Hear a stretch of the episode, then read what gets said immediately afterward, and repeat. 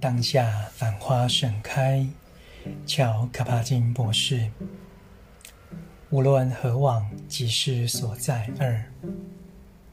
有些人甚至误用老师带领的禅修闭关，将其当作浮木抓着，却未把握深入觉照自己的机会。就某方面来说，在闭关期间，一切都容易多了。生活所需被打理好了，世界有意义了。只要保持正念，置身当下，关怀的工作人员将饮食照料得妥妥帖帖。只需要谛听那些自自身已从事深入修行，并达到相当智慧与和谐的人所开始的伟大智慧，我们就能转化。且活得更圆满，更知道如何在世间自处，对自己的问题也更有深入的看法。一般而言，这是对的。好老师长期闭关与独一静处，却有深刻的价值和疗愈效果。当然，这只有在一个人愿意面对任何浮现的念头的前提下。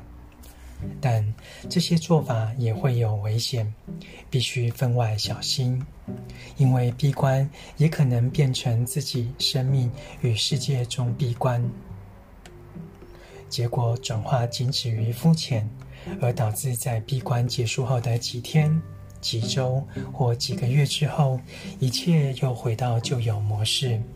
人我关系中又欠缺清明，然后只好不断期待下一次闭关，下一位伟大的老师，或者前往亚洲佛国朝圣，再不然就是编织出浪漫的幻想，期待自己能更深刻、更清晰地观察事物，成为更好的人。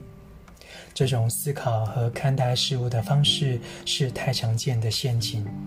长远来说，逃避自己是不可能的，只有转化一途。无论你用嗑药还是禅修，酒精还是套装行程，离婚或辞职，没有一个解决方案可以导向成长。除非你完全面对当前的状况，以正念打开心灵，用当前状况的艰难与困苦磨掉自己的棱角。换句话说，你必须愿意让生命本身成为你的老师，这才是正念的运作方式。只有用此时此地所觉察到的一切来努力，然后当下真的即是了。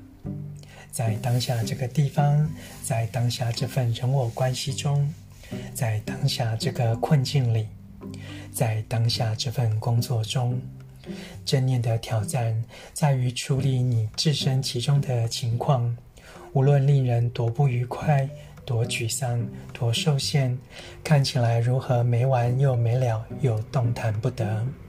在摆脱这些状况向前迈前迈进之前，你必须尽一切力量，运用他们的能量来转化自己。真正的修行需要在此处落实。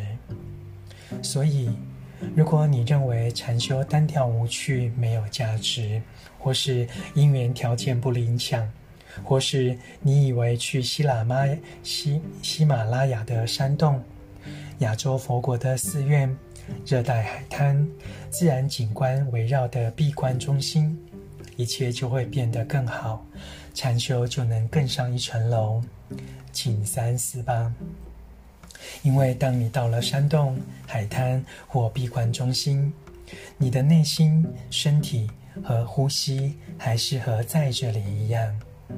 在山洞里十五分钟之后，你或许会开始感到寂寞，想要多点光亮，担心屋顶破洞会让水滴到身上；又或是你在海滩遇到湿冷天气，还有可能你在闭关中心却不喜欢那里的老师、食物或房间。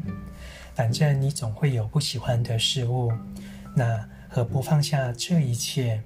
承认你最好还是无论自身何处都泰然自若呢？只有当你愿意放下一切，你才能生，你才能探触到生命的核心，让正念进来疗愈。只有在你了解这一点之后，山洞、寺院、海滩、闭关中心，对你才是真正的丰盛之处。但同时，在其他的时刻、地点，也都一样能丰盛。